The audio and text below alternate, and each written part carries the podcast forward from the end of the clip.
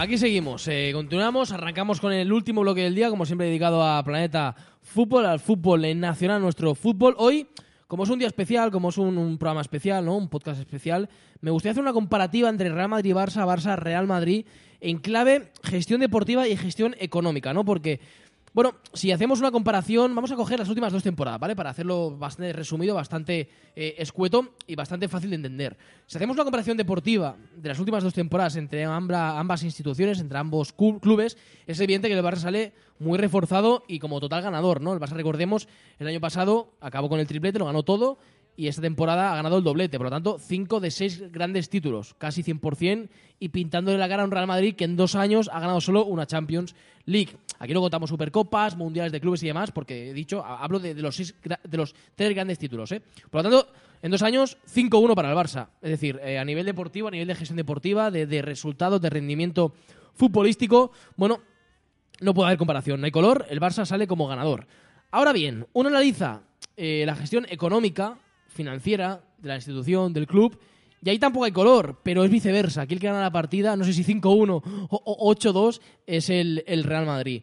Em, y la gana porque, bueno, mm, hay que ver cómo está el Barça, ¿no? Ahora mismo, eh, entre el caso Neymar, entre que no se deciden por, eh, por un jugador para ser ese cuarto delantero de la plantilla, que no saben qué hacer en la posición de central, el tema de Macherano, si renueva, si no renueva, la venta gratuita de Dani Alves.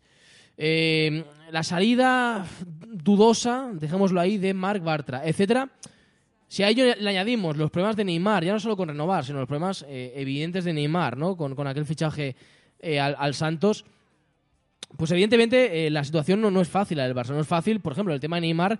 Yo estoy convencido que gran parte de la directiva blaugrana estaría encantadísima de vender a Neymar, ingresar 190, 200 millones de euros y ala, a limpiar el club, a, a poder fichar. Em, sin embargo, saben que si bueno, llevan a cabo esa decisión, eh, la mitad de los socios se los comen vivos. ¿no? Evidentemente, quizás eso no, no interese por, por su futuro en el club.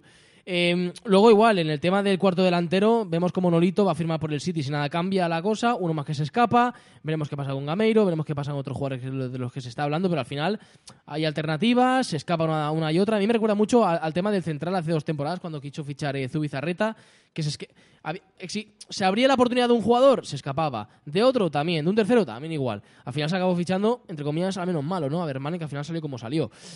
Falta previsión, falta eh, decisión y, querer hacer las cosas bien. Y, por lo que sea, pues no se están haciendo bien. Evidentemente, al final, esto el, club lo paga, ¿no? Hay que ver qué pasa con Macherano, pero evidentemente la plantilla del Barça puede quedar mermada.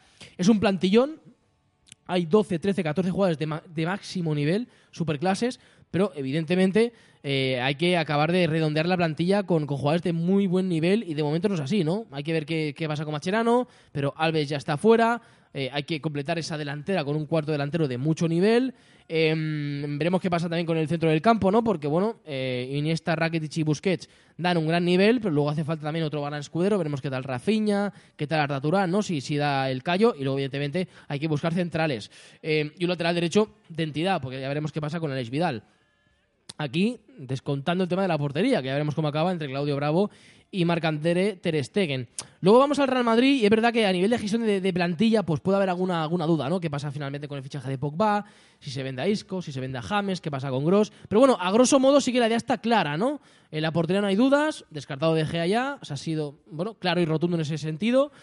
En la defensa tampoco hay dudas, al margen a falta de, bueno, eh, completar la plantilla con un lateral izquierdo suplente de, Marcelo.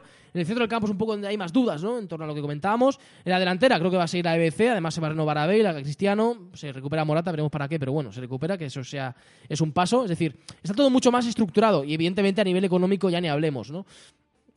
Un Barça que no ficha, primero porque le falta quizás esa decisión para lanzarse por los fichajes y segundo porque no tiene un duro. Es que no puede fichar porque tiene una capacidad económica bastante limitada. Vendan lo que nos vendan. En cambio, el Real Madrid, todo lo contrario, puede fichar. De hecho, incluso se mucho ¿no? del fichaje de Paul Pogba. Yo estoy convencido que Madrid podría fichar a Pogba sin la necesidad de vender a otro futbolista. Otra cosa es que al final se venda porque para ir un poquito más sobrados ¿no? y holgados. Pero el Madrid hace una buena tarea económica y eso al final se acaba recompensando.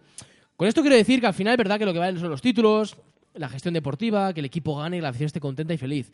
Pero Déjenme decirles que al final creo que una cosa es la consecuencia de la otra y viceversa, ¿no? el gestionar bien un club desde el apartado económico financiero, al final acaba teniendo consecuencias deportivas exitosas.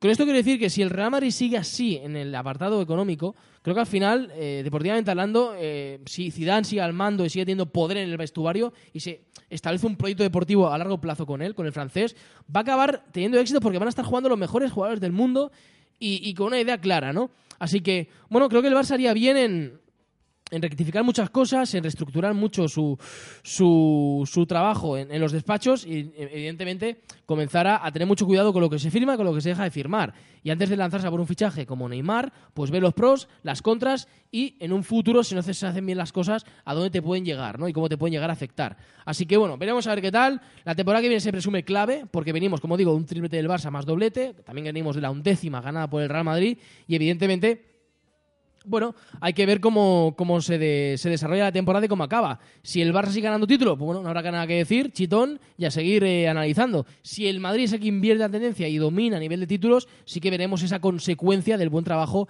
económico-financiero del Club Blanco. Bueno, veremos a ver qué tal. Ya sabéis, estamos en, en plena Eurocopa, en plena Copa América, ya tenemos la final el domingo de Copa América, comenzamos los octavos de final de la Eurocopa, mucha actualidad en el panorama internacional futbolístico y ya sabéis, como siempre, eh, llegamos a la final del programa y el lunes habrá mucho más y mejor aquí, como siempre, a las seis y media en Plata Deporte. Un abrazo, buen fin de semana, descansar y nos vemos el lunes.